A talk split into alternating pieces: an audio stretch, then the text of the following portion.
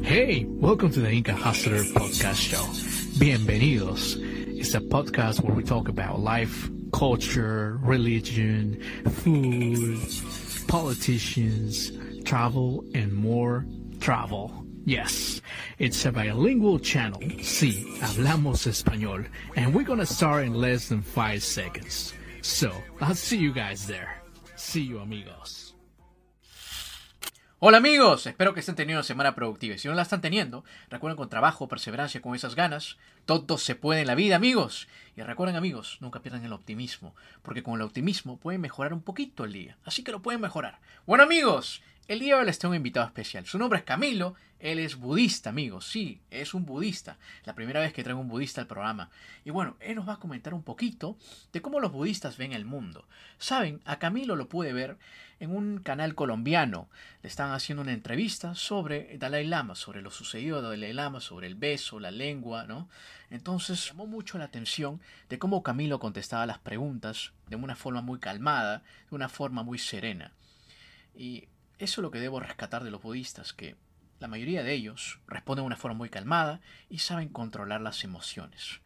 Y eso me llama la atención tremenda. Hablando de las emociones, yo también estudié psicología y me llama mucho la atención de cómo los budistas ven a las emociones y cómo las tratan.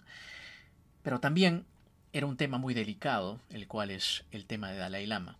Y ojo, quiero aquí hacer un paréntesis en el cual yo no justifico lo que dijo, lo que hizo Dalai Lama, no justifico para nada. Yo no soy budista, pero eh, soy un viajero y los viajeros también pueden ver eh, la otra perspectiva de cómo uno puede ver las cosas.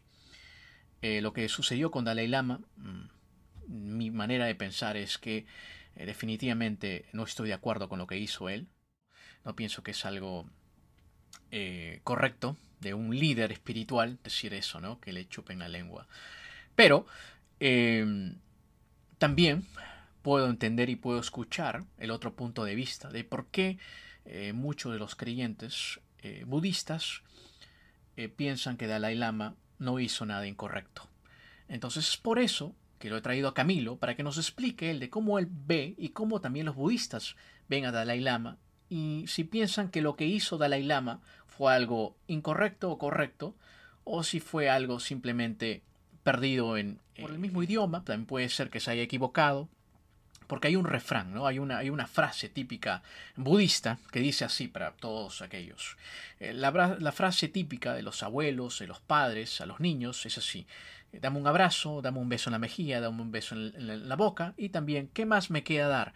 Me queda dar mi lengua que te comes mi lengua. Hay un, hay un dicho, digamos, tibetiano. Pero en fin, igual, yo no eh, estoy justificando esto, simplemente que lo he traído a Camilo para que nos explique un poquito mejor y para que también escuchar el otro punto de vista, amigos. Porque está bien que nosotros podemos decir que Dalai Lama hizo algo incorrecto, está bien, hizo algo incorrecto, pero también por qué otras personas, otros, otros budistas o otras personas que son fiel creyente a Dalai Lama, creen que no hizo algo incorrecto. Entonces, eh, por eso que lo he traído. Y también les pido algo también, amigos, que antes de juzgar a mi invitado, por favor, también escuchen el otro punto de vista. Y lo entiendo, bajo el punto occidental de nosotros, vamos a juzgarlo. Y yo lo hice con Dalai Lama. Pero también recuerden, amigos, que hay dos tipos de pensamiento, el occidental y el otro tipo de pensamiento eh, tibetiano, budista. Y también les iba a recomendar un libro, amigos, antes de eso que está haciendo una introducción muy larga, La inteligencia emocional. Un libro excelente de David Goldman. Excelente libro, La inteligencia emocional, que todo el mundo debería leer. Y pienso que también muchos de los entrevistadores deberían de leer este libro para también escuchar el otro punto de vista, aunque uno esté en desacuerdo. Escucharlo para también mantener la calma y mantener las emociones, que a veces las emociones nos hacen hacer cosas que después nos arrepentimos. Pero en fin, amigos, aquí lo he traído a Camilo para que nos dé, eh, para nos explique un poquito mejor y también para saber un poquito de Camilo, ¿no? De cómo él llegó de ser un hombre de finanzas a ser budista. Pero en fin, vamos a dar la bienvenida a Camilo. Bienvenido Camilo al programa, bienvenido Camilo, bienvenido. Hola Camilo, ¿cómo estás? Hola, ¿cómo estás? Bien, muchas gracias. Acá saludos desde los Himalayas, espero que están todos muy bien. Saludos, saludos, sí me imagino, ¿no? Unas Himalayas de la India. Qué, bonito lugar será ahí, de verdad. Un lugar muy calmado, me imagino. De verdad, un lugar muy calmado. Eso es lo que yo me imagino. Pero antes de tocar tu, eh, tu viaje a la India, ¿no? Tu viaje espiritual, antes de tocar todo eso, porque sé que estás, eres budista, ¿no? Eh, también que yo sepa, eh, estudiaste creo economía en, Colombia, eres un hombre de negocios en Colombia y ahora eres, eh, eres budista, te entregaste este camino. Eh, antes de comenzar eso, quisiera saber un poquito de ti, Camilo. Empezar desde, desde tu niñez. ¿Cómo era tu niñez? ¿Dónde te criaste? ¿Cómo era tu vecindario? Cuéntanos un poquito de ti. Eh, bueno, eh, yo crecí en Medellín. Eh, crecí hasta los 12 años, viví en Medellín. Unos años estuvimos viviendo en, en un barrio, pues en, en, la calle. Yo, después del colegio, siempre estaba en la calle o en las casas de los vecinos o jugando en la calle. Fue una, fue una niñez muy linda. Eh, de muchos juegos con todos los niños de, de la cuadra. El mundo entero era, no, esos, no sé, como parecía enorme, pero eran realmente por ahí unos nada, 30 metros, será. Pero ahí, ahí crecimos. Eh, y nada, fui muy feliz. Después ya, cuando empezó un poquito más eh, la violencia, el narcotráfico, nos pasamos a un conjunto cerrado con, con, en un edificio. Y ahí ya el resto de mi niñez fue en, en ese edificio un poquito más encerrado. Pero fue igual con los, teníamos amigos del, del, edificio y también pasaba tiempo en los apartamentos del edificio y el parque. Una niña es muy bonita, la verdad, muy linda. Eh, vivir así siempre como afuera, como, como con las aventuras y los amigos. Esa es como mi niñez. Yo después crecí en Ecuador, viví en Ecuador un par de años. Luego, luego de Medellín, de Ecuador, nos fuimos a Bogotá. Y ahí ya a los cuatro años eh, mis papás se fueron a Venezuela. Yo presté servicio militar.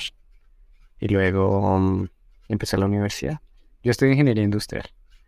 Ingeniería industrial, pero mi enfoque es eh, finanzas y economía. Siempre ha sido como las finanzas y la economía. Interesante. Entonces tuviste una niñez, digamos, muy bonita, ¿no? ¿Y cómo, qué pasó? Porque tú dijiste que después creciendo, creciste, digamos, tu adolescencia, digamos, por lo que estoy viendo, fue diferente. ¿Por qué? ¿Y por qué se tenían de mudar tanto? Ah, no, por el trabajo de mi papá. Porque mi papá trabajaba en una multinacional y lo, y lo, lo movía de un lado a otro. Entiendo. Entonces, papi, claro, trabaja en una multinacional y por eso se tenían de mudar a muchos lugares. ¿no? Después de Venezuela ellos volvieron a Bogotá y luego ya seguimos nuestra vida en Bogotá. Uh -huh. Pero igual yo también hice intercambio en México, en la universidad, hice intercambio en Nueva Orleans, en la universidad. Y luego ya me fui a vivir a Canadá, seis años. Luego ya viví, volví a Bogotá un par de años. Y luego ya empecé a trabajar en un puesto muy de viajar por el mundo. Ya después renuncié y me vine para India. Entonces no soy muy de, de ninguna parte. Llevo muchas, muchas, mi vida siempre ha estado como muy distribuida por el mundo. Sí, sí, sí, eso es lo que veo. Eso es lo que veo te mudaron ¿no? a Venezuela, ¿no? también vieron una parte en Ecuador que estás también nombrando, un tiempo ahí también, y, este, también estuviste, viste en Canadá, wow, interesante. Pero ¿dónde, digamos, entonces, Canadá, te quedaste mucho más tiempo en Canadá? Eh, yo llevo más tiempo en Bogotá, como si sumamos los años, es como un tercio de vida en Bogotá, un tercio de vida en Medellín. Bueno, no tengo tan poquitos años. unos años en Bogotá, unos años en Medellín, luego unos años en otros países. Entonces, siempre ha estado tu vida ¿no? constante entre viajes, ¿no? Y también me imagino que has, habrás tenido muchas, muchas este, experiencias en esos diferentes países, me imagino. ¿No? Qué, qué, qué, qué interesante que has vivido desde muy chico, que has ido a, esos lugares. Sí, que creo que es por eso que logro tener esa sensibilidad cultural eh, y, y, poder, y poder ver eh, con, con tolerancia y con, eh, con curiosidad las, las diferencias de, de, las formas en que viven las personas. También eso me permite también, por eso entender que hay personas que piensan y viven el mundo desde otra perspectiva muy diferente.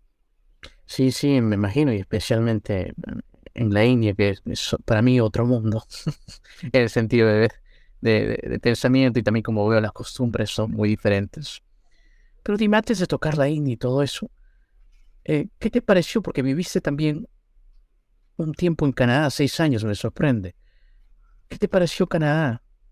¿Cómo fue? Porque fue muy distinto. Una cosa es Ecuador, Venezuela, claro, que también puede ser diferente a Colombia. Pero otra cosa es vivir en Canadá, ¿no? Estar seis años en ese país. Fuiste por temas de estudio, ¿cierto? ¿Y qué más pasó? Sí, me fui a hacer una maestría en, en negocios y, me enamoré de la cultura canadiense, de la bondad, de la amabilidad de los canadienses y me quedé ahí. Eh, fui muy feliz en Canadá, la verdad. Mm, entonces sí, entonces fuiste por estudio, ¿no? Entonces también eh, conociste a los canadienses y sí, sí te gustó cómo te trataron. ¿Y por qué no te quedaste en Canadá? ¿Por qué este, digamos, qué pasó? Siempre he seguido como llamados de la vida y, y, recibí como un llamado de, de volver a Colombia y lo tomé. Así como tomé el llamado de irme a la India y así como es probable que tenga un llamado de irme de la India pronto. Entonces, siempre, simplemente como que siento, siento sus llamados y los sigo. Creo mucho en los ciclos de siete años. Entonces, siempre como que cada siete años se cumple un ciclo y, y, ya, creo que ya es hora de, partir de acá y, en ese momento sentí que era, aunque era muy feliz y tenía una vida muy, muy buena, eh, quería vivir. Creo que, creo que me, me, soy aficionado al, al, crecimiento y al aprendizaje. Y me gusta mucho salir de la zona de confort y volverme incomodar y volver a empezar de cero y volver a crecer. Entonces ya acá me siento muy cómodo y, y, quiero incomodarme. Mira, qué interesante. Algunos viajan por solamente el confort pero tú ya, cuando ya llegas a un cierto límite de confort, te quieres ir a otro lugar a volver a empezar. Sí, a, volver a crecer, como a darme oportunidades de vivir otra vida, de empezar de nuevo y de, de retarme, de retarme para, para ver desde, desde otra perspectiva. He aprendido mucho acá, he madurado mucho y quiero vivir, eh, vivir en Canadá y, desde, desde esta nueva versión mía. ¿En qué parte de Canadá viviste? En Toronto. Mm, Toronto, Toronto, una ciudad multicultural, sí. Sí, sí, me imagino. Y ahí fue donde tú estudiaste, digamos, eh, tu maestría de economía, de, perdóname, de ingeniería. De administración de empresas, de negocios. Oh, eh, el MBA lo hice en Ontario, en Waterloo. ¿Y qué te gustó de los canadienses cuando estuviste ahí? son personas muy amables. Yo creo eh, todavía tienen esa mm, Em, cultura de, de, una armonía social dentro, dentro de sus valores que es muy inglesa, ¿no? de, lo importante de ser amable y no ser grosero. Y mm, los canadienses son súper amables, te hablan en, en todas partes, o en la fila del supermercado, en el paradero, en todas partes, siempre está como armando conversación. Y eso me gustó mucho, eh, su amabilidad, entonces por eso me quedé. Entiendo, entiendo. Entonces te gusta la amabilidad de ellos. Sí, es muy cierto, son muy este, amigables los canadienses. Hay un término también aquí en Estados Unidos que nosotros a los canadienses le decimos este, que son muy, muy buena gente. Son muy buena gente. Ah, tiene que ser canadiense, son buena gente. Hay un término eh, entonces de ahí, de Canadá, fuiste a Bogotá, retornaste a tu país. Y entonces, cuando retornaste a tu país, me imagino que trabajaste un tiempo y de ahí sí ¿Qué pasó? Porque yo que sepa, tenías eh, una maestría en Canadá, una buena maestría, tal vez una buena posición en, Colombia.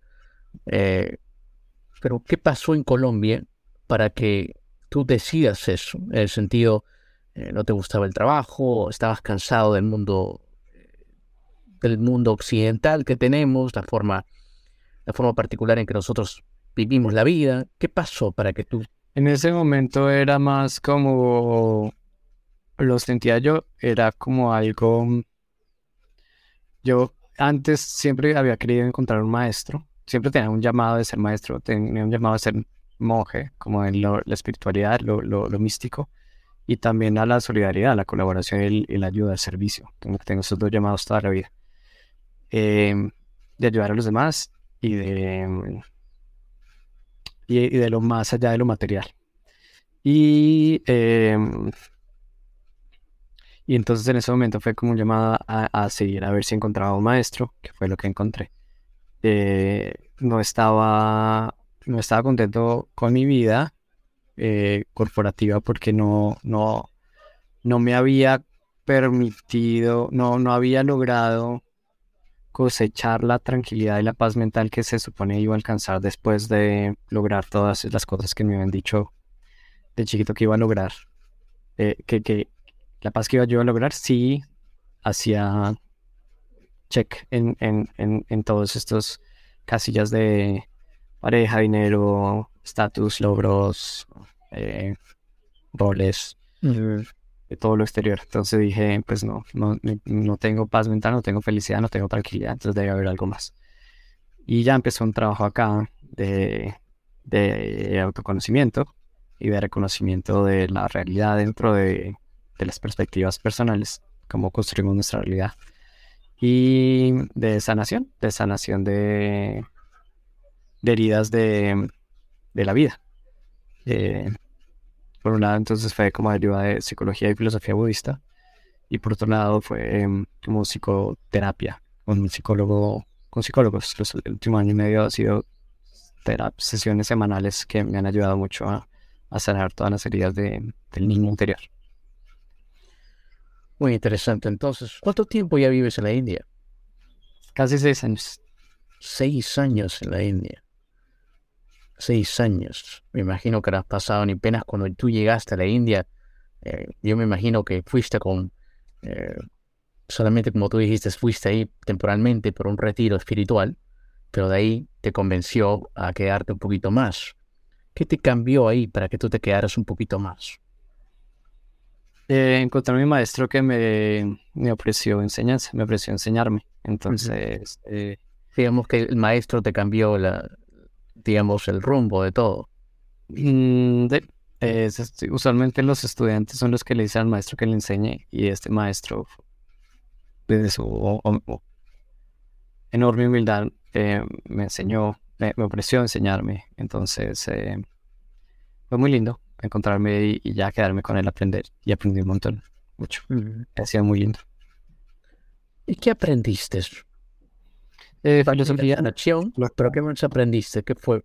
¿Qué? Porque es, un mundo. ¿Qué, ¿Qué, aprendiste, por ejemplo, si no ellos tienen, tal explicas? Ellos tienen unos libros y unas eh, clases especiales que estudian eh, de, de, lógica, de argumentación, de debate, de psicología, de estudio de la mente y, las funciones mentales y los aspectos de la mente. Y es, es una forma filosófica, pero más allá de, más allá de, la filosofía como la entendemos nosotros, es un amor a la sabiduría como, como se sentía en, como en, Grecia hace 3.000 años. Es, es em, entender la, el universo, lo, todo lo que existe, los fenómenos mentales y la mente y, todo lo material como desde las bases de lo más básico. Ah, entonces, algo muy bonito. Ha sido muy lindo volver a, estudiar desde niño el universo. Muy interesante, muy, muy interesante lo que dices, muy interesante. Eh, es también que yo sepa, aparte de, las cosas psicológicas que he aprendido, eh, también es un parte de sanación, como lo dijiste, ¿cierto? Ajá, sí. Mm. Sí, ah, bueno, también hay una parte ahí de ética y de, y de, de comportamiento hay una parte grande comportamental. Lo que busca eh, el budismo es liberarnos del ciclo de felicidad y desdicha que produce el creer que las cosas son objetivamente existentes, que existen por su propia cuenta y que desde afuera es que perciben y tienen, tienen hay una realidad de afuera que, percibimos. Eh, es, la invitación es saber la realidad como, como subjetiva, como algo, como una creación de la mente de la, del proceso perceptivo y conceptual cognitivo, toda la interpretación que hacemos del, mundo. Y em, para poder desde ahí tener una mente más en calma, más en paz y conectarnos con el amor, la compasión, eh, el amor incondicional realmente y todas las virtudes que hacen parte de una mente grande y libre de, infelicidad y de, causas de, descontento. Y acostumbrarnos a esa mente, a esa mente que es buena, esa mente que es amable, eh, que es cariñosa, que es cordial, que es solidaria y que es inteligente, que percibe, que discierne fácilmente y que entiende. Y esas dos, esas dos partes es la que se fortalece a través de la repetición, de la familiarización, para poder finalmente liberarnos de, de la ilusión de, cómo aferramos, de la parte de, la aferración, como vemos la ilusión de la realidad como verdadera, intrínsecamente existente desde afuera, como una forma objetiva. Ah, muy interesante, muy, muy interesante. De verdad, muy interesante. Hasta yo pienso que este, de repente voy a irme a un retiro de ahí. no hay necesidad, hay muchos cursos de budismo en... ¿Qué es la enseñanza de Buda? Hay muchos, muchos, muchos, muchos cursos de budismo en Occidente ahora. No, sí, sí, sí. Y ha aumentado especialmente en la clase media, en la clase media occidental. Por supuesto que ha subido eh, el incremento de budistas.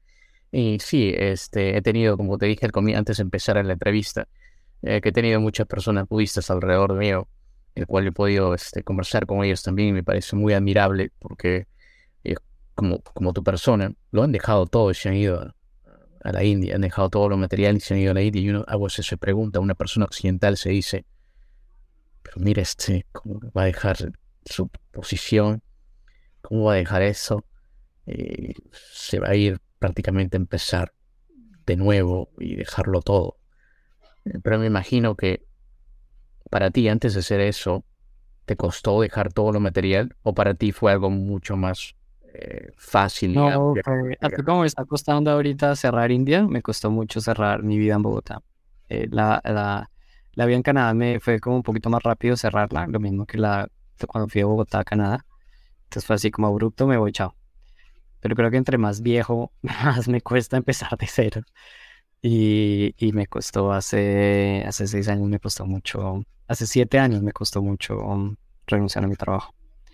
Eh, sí, fue un proceso que me tardé mucho tiempo en tomar la decisión. Y fue un trabajo de, mucho debate, mucha, mm, como mucha lucha interna. Eh, que ahorita también hay un poco de eso para, para yo finalmente comprar el pasaje y cerrar e irme. Sí, me imagino también, porque te acostumbras, ¿no? Como tú dices, tu confort, te acostumbras a donde tú vives, a la gente, los amigos, tal vez que, que has hecho en la India, y también no solamente en la India, en Colombia, me imagino que tu familia te extrañará mucho también. Y te dirá cuando vuelves a, Colombia. Sí, están contentos con la idea de que yo vuelva. sí, sí, sí, me imagino.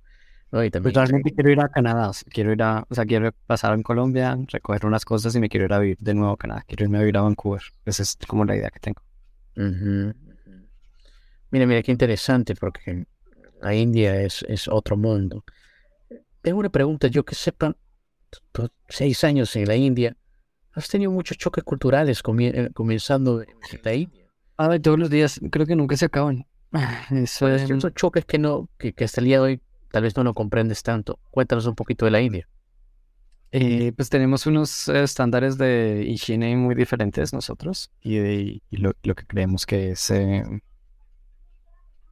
como culto y, lo, y las, las, hay una, hay una también algo, eso como lo más físico, lo más burdo es como lo más, la diferencia más grande es esa, como la forma de la higiene y de la, como las reglas de urbanidad, eh, como básico. Pero también hay una forma mucho más intelectual de diferencia que es eh, la forma como los indios se aproximan a la realidad, eh, que es muy, muy em, fluida. la verdad es muy fluida. No hay es muy interesante cómo viven desde una desde un gris, nada es blanco o negro, todo es como puede ser, puede, puede no ser. Entonces los juicios son, son muy abiertos a las posibilidades. Entonces también cuando tienes conversaciones con ellos, parece que están mintiendo, pero para ellos no, para ellos realmente están viendo todas las posibilidades, están jugando, es como un juego de palabras para nosotros, como que están jugando como, que lo que es? Me dijiste mentiras y realmente lo que están diciendo ellos es, no, desde una perspectiva se puede ver de otra forma. Entonces es una invitación a, a, a, no aferrarse a una verdad única, y no aferrarse a, lo que debe ser y lo que tiene que ser. ¿Nos puedes dar un Y hay ejemplo? no, se vive a diario, es como nada, le dices a un tan fácil como que negocias, haces un, negocias una un viaje de un, de un lugar a otro con el señor del tuk tuk eh, y entonces te dice, no sé, son 100 llegas allá y te dicen son 150 y él te, y tú, y tú le dices, pero me dijiste que era 100 y él dice, claro, pero era 100, no sé, porque en ese momento eh, no estaba haciendo tanto frío como está haciendo ahora, te estoy inventando. Ahora es un 150 porque mira que ahora está haciendo más frío. Son así unas cosas que uno se queda como, ¿what? Y así es como cuánto. y mm, cambian mucho los planes, y esa es la otra lección bonita de India y es eh, la paciencia. Mm, Hay que tener mucha paciencia, mucha tolerancia. Como jugar con, con eso, con el, con los cambios. Pues son eh, los trenes, los aviones, los buses se cancelan en cualquier momento. Todos los planes se cancelan en cualquier momento. Las reuniones se caen en cualquier momento. Entonces, una persona que está acostumbrada en Occidente a que se tiene que cumplir el plan y que ya habíamos acordado algo, pues acá se enloquece. Y por eso es que se enloquecen muchos occidentales cuando vienen acá, salen corriendo.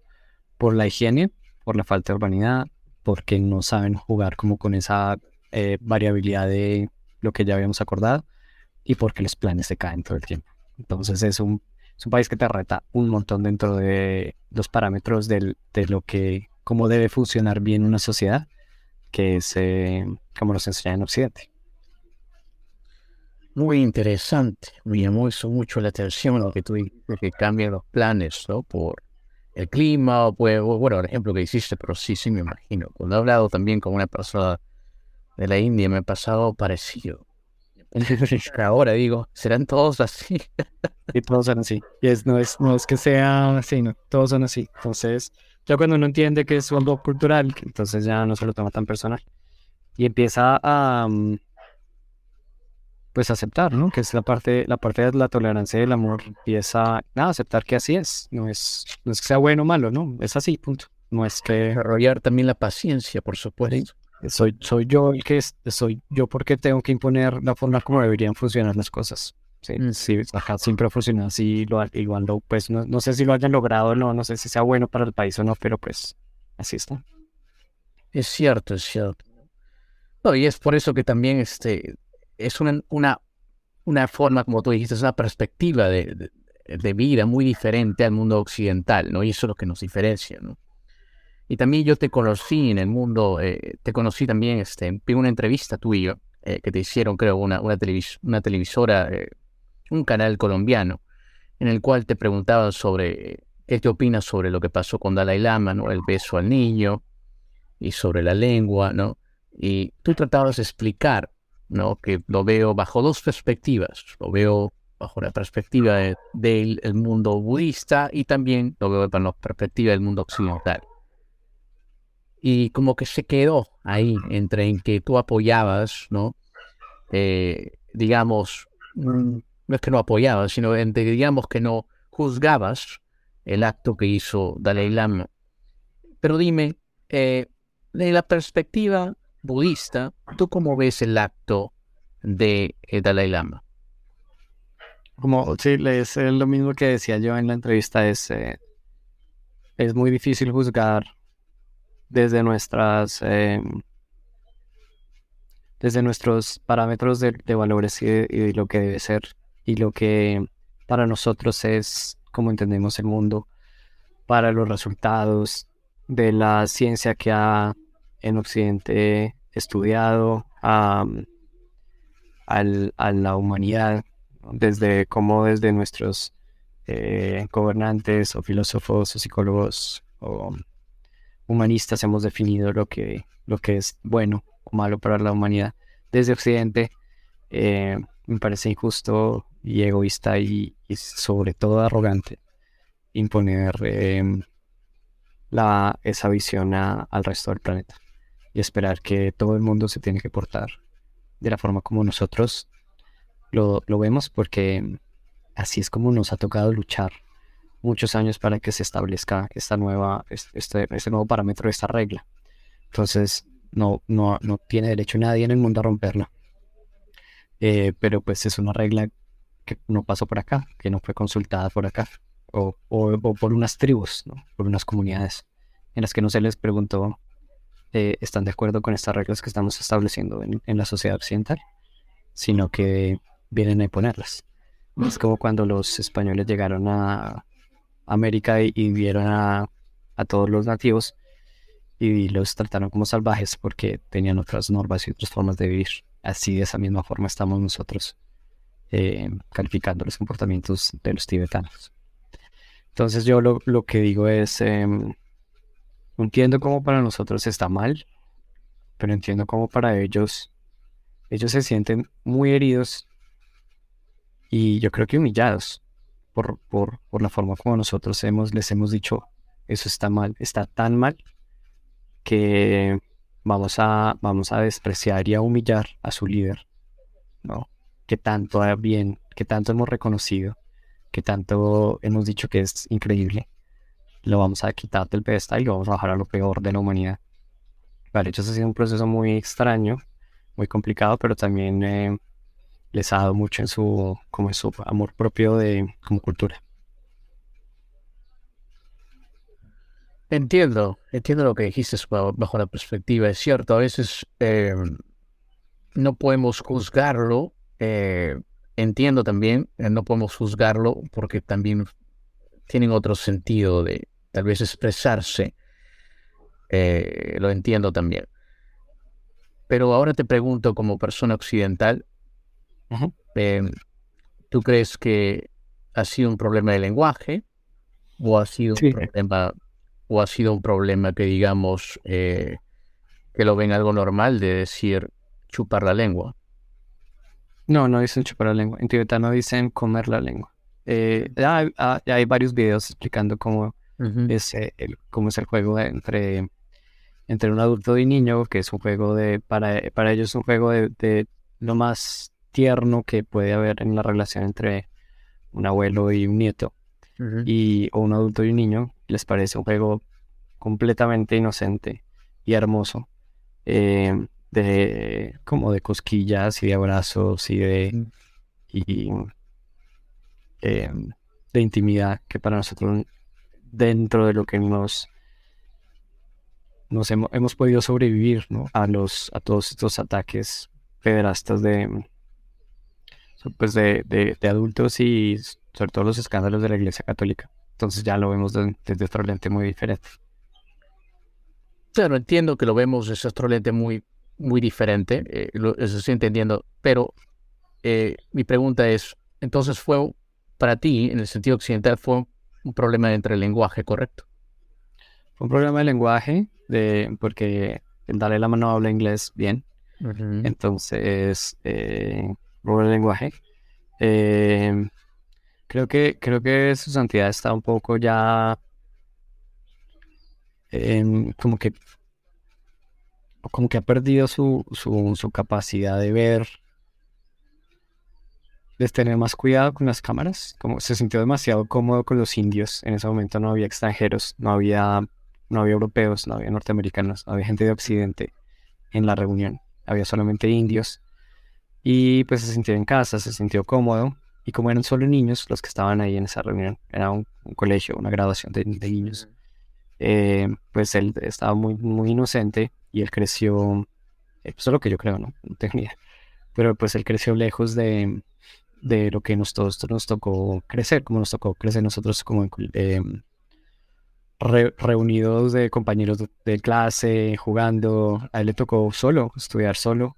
Y lo, esa reclusión es para, para enfocarlo a él, a aprender un, aprenderse de memoria todos los textos de Buda, eh, pues del budismo tibetano, em, de toda esta filosofía, eh, pero sobre todo yo creo que también para cuidarlo de, los de justo esto, ¿no? De las, de las, de los, de las ambiciones, de los deseos, em, sórdidos o, de las fallas, de las faltas que, trae el mundo. Entonces lo, cuidaron mucho para que tuviera un corazón puro, puro, y amoroso e inocente. Entonces ha sido una combinación de esa pureza, la confianza con la que se sentía delante de los niños y un poco que ya después de tantos años de edad, yo creo que mm, se le olvidó eh, que estaba siendo grabado eh, y que tenía que tener cuidado con lo que, con lo que estaba haciendo porque pues no, no creció en el mundo de, mm, del internet que nosotros estamos mucho más conscientes. Además, no había alguien por ahí que estuviera recordándole que había un, un blanco listo para atacarlo si hacía algo mal. Entiendo, eh, pero no pienso que fue atacarlo en verdad. Bueno, algunos sí buscaron atacarlo. Eh, especialmente el video salió, claro, el video salió después, eh, después de unos cuantos meses, ¿no? Porque fue en febrero. No pienso que fue atacarlo totalmente. algunos, por lo que ven, ¿me entiendes? También quiero que veas esto, porque por lo que ven, algunos occidentales, si uno ve de esa manera algo, ¿me entiendes? Y dice, oye, le está diciendo a un niño que le chupa la lengua, ¿cómo va a reaccionar? ¿Me entiendes? En el sentido de, eh, en la manera occidental no estamos eh, expuestos a eso. Reaccionaría, oye, ¿qué está haciendo este señor? Es, es eh, digo que pues es un, lo está, está siendo juzgado con nuestra vara y, el ataque, pues hay una teoría que es un ataque geopolítico, no es un ataque de, del gobierno de China por una maniobra que él hizo eh, también muy astuta para poder eh, quitarle a China el poder. Eh, y es muy interesante porque la persona, el primer tweet que tuvo es caso original, que es de un chino en Francia. Este chino que es bastante pro, pues obviamente pro China, política, su Twitter es político pro China. No habla como de, de cosas, sino como si tú vas y lees el Twitter el Twitter de él es muy político. Es muy interesante que el comentario que él hace después de cortar el video, poner las cosas más desagradables y ponerle un tono desagradable con sus palabras a su tweet. El primer comentario que hace es eh, eh, y este es y este es el Dalai Lama que no están dejando que el Partido Comunista elija eh, como reemplazo en su reclamación. O sea, él, hace una alusión política después de que pone el tweet ¿no? De del juicio ético. Y es muy interesante. O sea, si realmente vas a hablar solamente de, lo malo, del mal comportamiento de, del dilema eh, moral con respecto a este niño, para que te pones a hablar de política. Pero él mismo aprovecha de ahí para decir, eh, el reemplazo del Dalai Lama no se puede elegir por fuera del Partido Comunista Chino. es como, ¿por qué estás hablando? En esa parte entiendo, el Partido Comunista Chino se está beneficiando de esto, y esto sí, en esto no solamente se está beneficiando, es muy probable que lo haya creado, que, haya, que, todo, que todo esto haya sido, que nazca de, ahí. Es una, es, una, es, una, es una posibilidad. Entiendo, entiendo, pero eh, entiendo esa parte del partido chino también, que ha incentivado todo esto, y lo entiendo. Eh, pero la única parte que, eh, que difiero la única parte que difiero. Eh, y también entiendo la otra perspectiva. Como te digo, entendí la parte de perspectiva, entiendo cómo Dalai Lama ha, recibido un, premio de la, Paz, ¿no? El Dalai Lama tiene toda una historia, ¿no? El Nobel de la Paz. El premio Nobel de la Paz, por supuesto. Y este, entiendo esa perspectiva. Eh, pero también, si vamos a ver el mundo occidental, si vemos esto, si una persona ve, como te digo, a un señor normal. No, no que sea Dalai Lama, ¿no? Y que le diga que... De hecho, la gente tampoco sabía quién era el Dalai Lama. El mundo, el mundo no conocía al Dalai Lama. Es cierto, algunos... Bueno, el Dalai Lama en verdad es conocido, pero eh, no creo que... En Latinoamérica no tanto. Ni, siquiera en India es, es conocido. Muchas personas en India y Latinoamérica no saben quién es el Dalai Lama. Ahora sí. Bueno, eh, bueno, yo sí sabía quién era el Dalai Lama y creo que muchas personas alrededor mío lo sabían.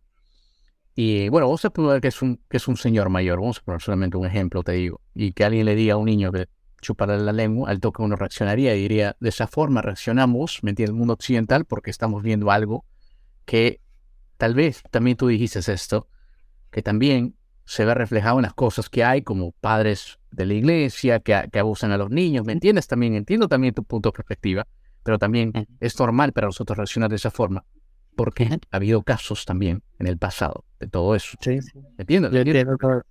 Yo entiendo todo eso, sí, estoy de acuerdo. Sí, claro, yo entiendo todo eso. Entiendo cómo, cómo, hay muchas causas, condiciones que han influenciado. Claro, claro. Y bueno, en esa parte yo lo veo en esa parte un acto malo, pero también sé que hay una tradición eh, tibetiana, en la cual explicó un tibetiano que es un canal de YouTube que se llama Jig Jack, el cual yo comenté en mi comentario, tiene un montón de likes. Eh, el que él explica el beso, ¿no? Que el primero besa en la mejilla, un abrazo, un abrazo primero, después un beso, después un beso también en la boca, que es normal besarse en la boca ahí, y después dice, ¿qué más te puedo dar? Mi lengua. Eso es un término, ¿no? Eh, entiendo también a lo que va, pero no dijo, ¿qué más te puedo dar mi lengua, no? Comerte mi lengua. Eh, dijo chupar, exactamente el término chupar, ¿no? Algo muy, muy diferente. En esa parte, eh, pienso que debió ser también el Dalai Lama. Eh, tenía traductores al costado y el traductor hubiese dicho algo, pero tampoco lo ayudaron al Dalai Lama en el sentido de corregirlo, no lo corrigieron. Y pienso que corregirlo no sería malo para que no se ganara las disculpas a esta hora que, lo hizo a la final, se disculpó, con las personas que se sintieron ofendidas. Sí, entonces, este, en esa parte que explica que el mundo occidental reaccionamos de esa forma, y tú también lo sabes, los, los, los sabemos que vinimos de Latinoamérica en general. Ahora, mi pregunta es esto. Eh, venimos de Latinoamérica y sabemos que hay muchos problemas también de emociones en nosotros. ¿no? Y ese camino que tú has aprendido en la India, ¿cómo reaccionó la India a esto? ¿O no reaccionó para nada? ¿O, el mundo tibetiano? ¿O hubo algo en la, prensa al respecto? ¿Qué pasó ahí? Eh, yo no he visto, eh, como que no he sentido la misma respuesta, pero pues no estoy tan conectado con los indios, pero yo creo que es igual, ¿no? Están, la verdad es que no, yo estoy muy eh, distanciado de los indios. Eh, he visto la respuesta de los tibetanos. Yo vivo en un asentamiento tibetano, pero no, no, no estoy muy cercano de los indios.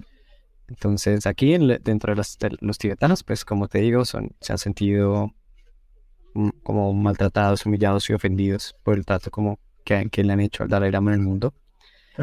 Y eh, los indios, creo que la respuesta de los indios ha sido igual que la del resto del mundo, que es como algunos entienden, algunos no, algunos juzgan desde lo que ven, pero creo que creo que a la mayoría no le importa, están como también ellos están acostumbrados a, que sus líderes espirituales eh, los, los defrauden eh, y los decepcionen, entonces no fue como, hay otra vez otro líder espiritual que está rompiendo mi ilusión, sino como anormal.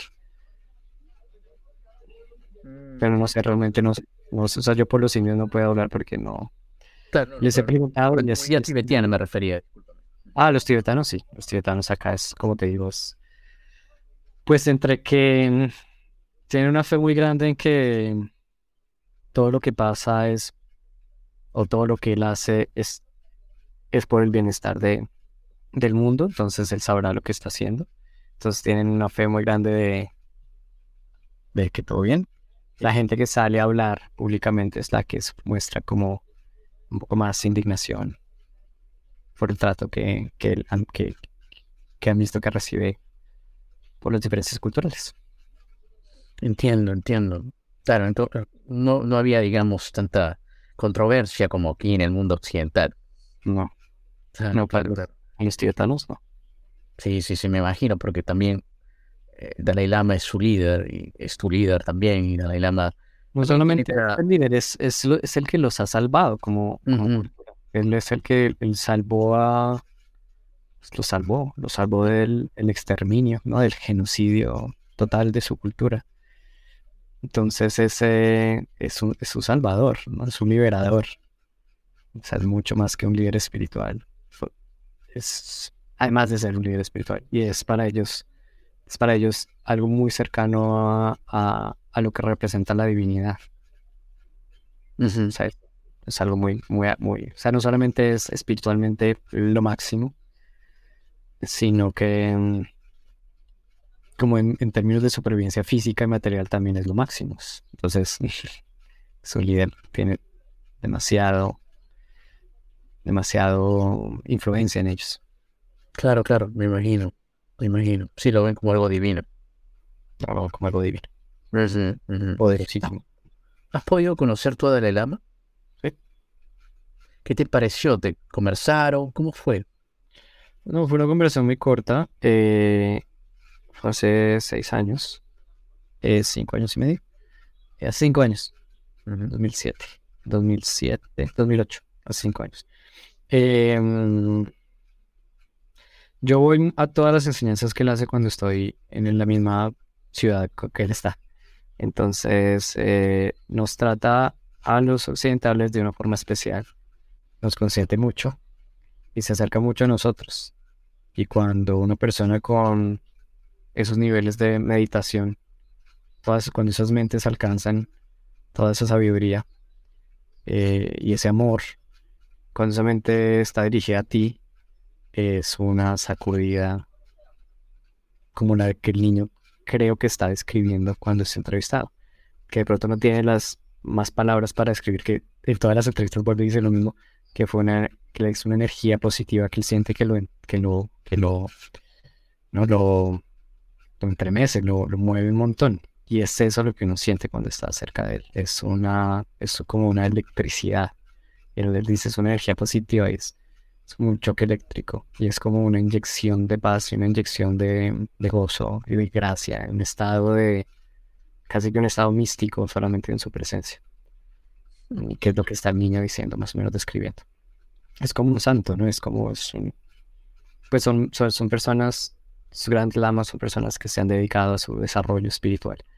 Es algo que en Occidente no entendemos, mientras que nosotros alabamos a, a los billonarios y a la gente que manda cohetes personales a la luna o tiene los, ma- los, mejores, los, mejores carros o los mejores aviones o hacemos una lista anual de quién es más rico en todo el planeta y es la gente que alabamos o que seguimos y que perseguimos en la, en la televisión y nos metemos en la vida de ellos para ver cómo es que ellos viven, esos, esos que ya alcanzaron. El, el nirvana material.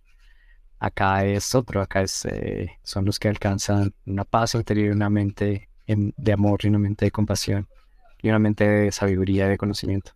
Acá eso es lo que se admira en India. Entonces, y en Tíbet, esas personas son las que, los que tienen más alto estatus social. Y, y es muy lindo verse estar al lado de ellos. No, estar al lado de ellos. Es eh, como los. Es, es eh, o sea, imagínate como los fans se sienten cuando ven a su ídolo cantando. Claro.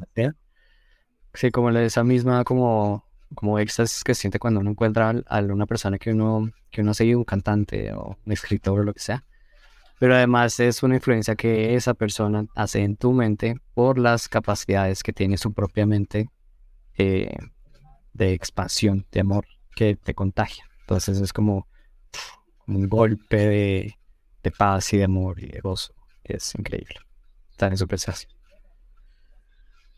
Qué, qué interesante, de verdad, qué interesante, porque en esta parte, eh, es cierto, el mundo occidental, estamos eh, constantemente buscando a las personas que son mucho más, eh, digamos, exitosas a nivel económico, y ah, tal vez no vemos a la persona que está eh, a otras clases de personas que también tienen valores morales, o no solamente valores morales, pero han llegado, como tú dices, a un, eh, a un digamos, a un nivel espiritual muy alto.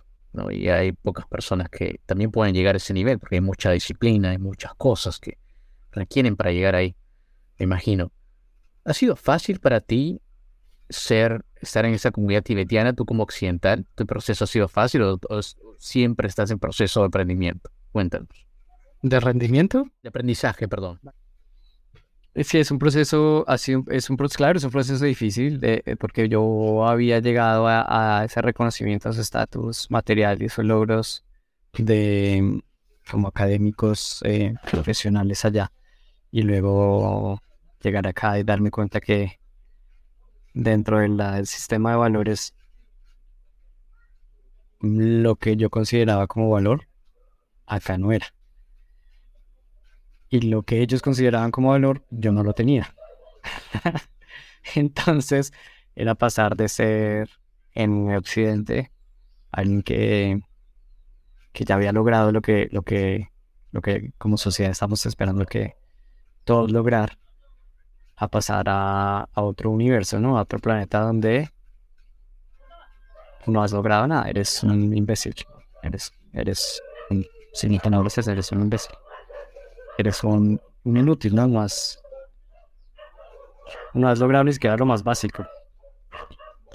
En, en términos de los valores eh, espirituales. Para ti, ¿qué es Dalai Lama? ¿Qué es él? Para ti. Eh,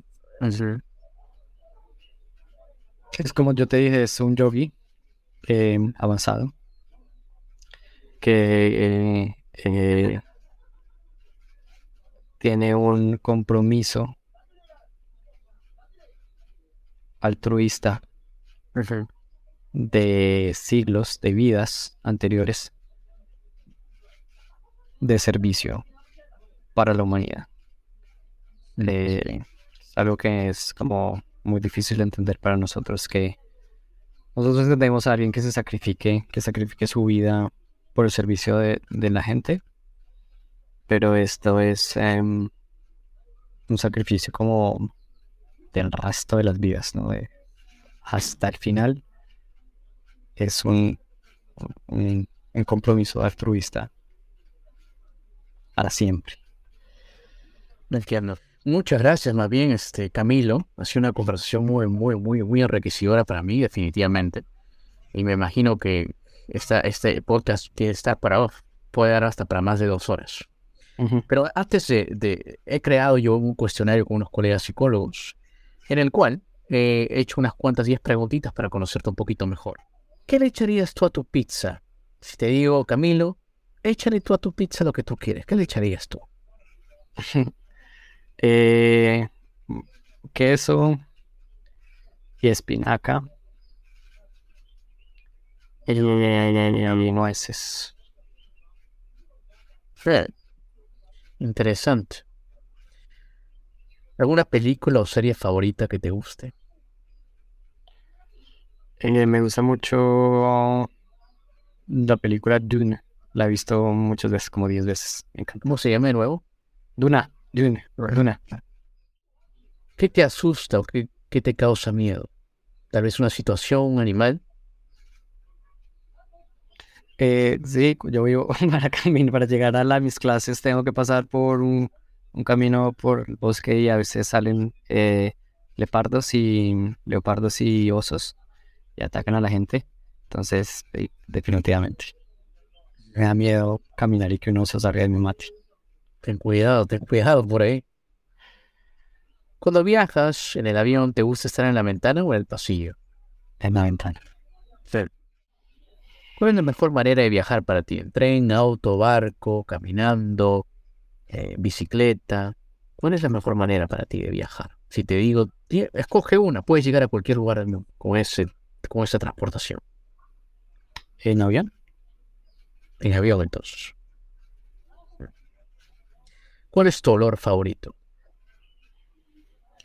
El olor de el, la torta como el ponqué cuando sale el horno, como país, con todos estos como bakery, toda la panadería, como los olores de la... ¿Cómo se dice eso?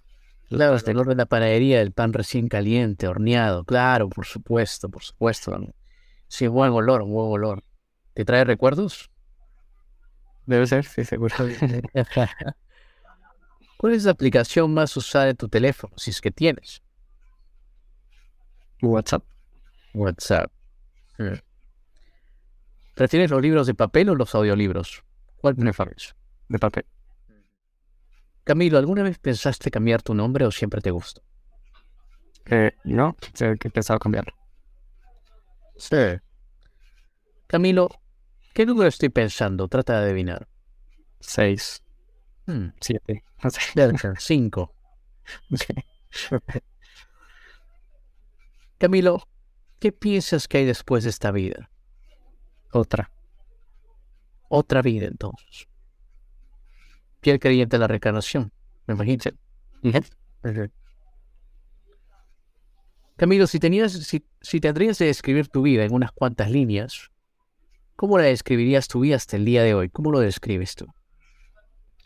Eh, nuevo explorador, constante, constante explorador de la vida, de la vida externa e interna.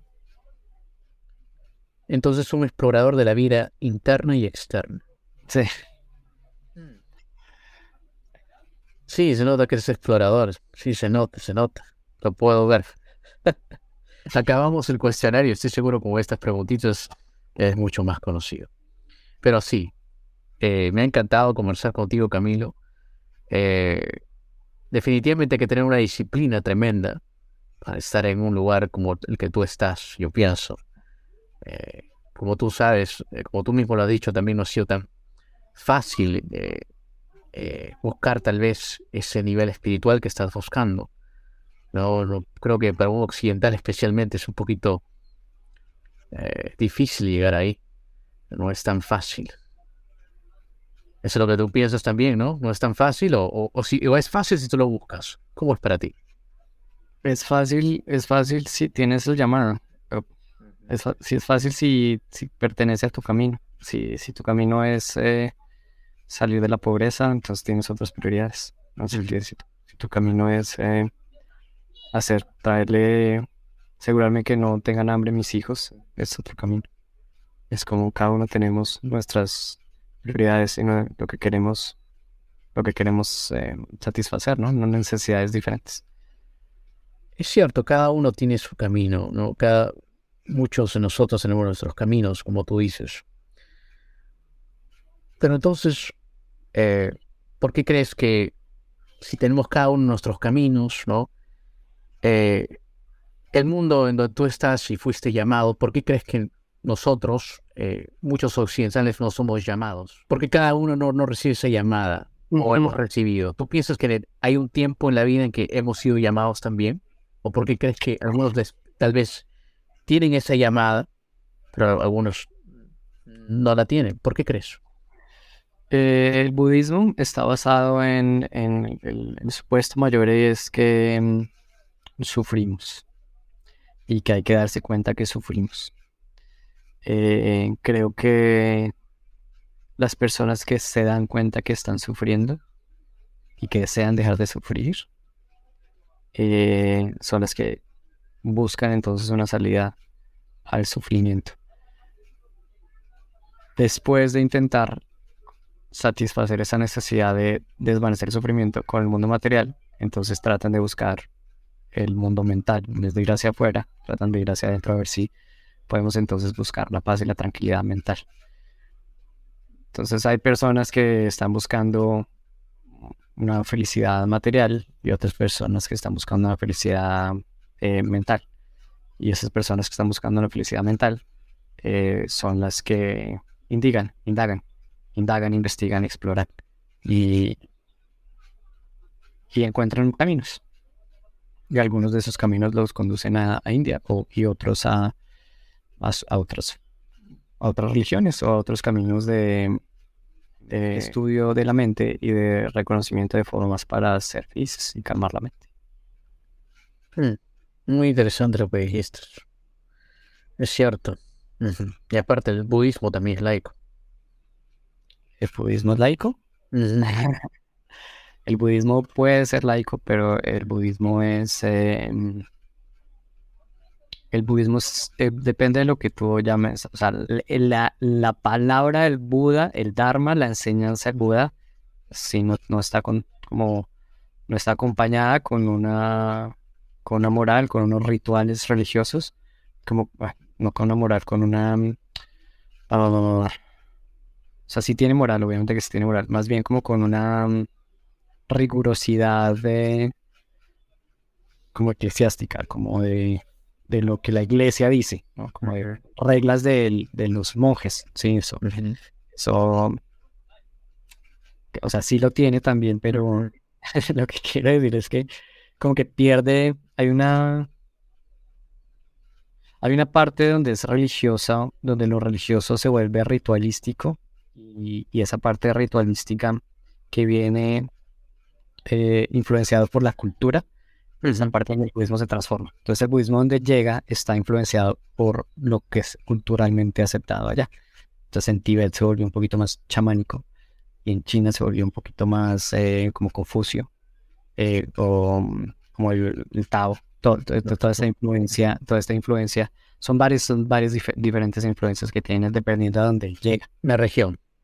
Sí, entonces, pero es que el budismo, pues básico, es, tiene unas reglas de, como más de reglas, tiene unas instrucciones para ser feliz, como construir amor, compasión, paciencia y eh, sabiduría para lograr la tranquilidad mental. Y ya encima de eso es, ustedes pongan, coloreenlo como quieran, y ahí es cuando se vuelve, creo que se vuelve religión. Pero sí la filosofía de Buda no es, eh, no es em, como interpretada culturalmente pura. Cuando es pura, no es interpretada culturalmente, pero se vuelve en, esa interpretación religiosa después. Es que depende cómo defina religión. me, estoy, me estoy confundiendo yo mismo porque no hemos definido qué entendemos como religión. Entiendo, entiendo.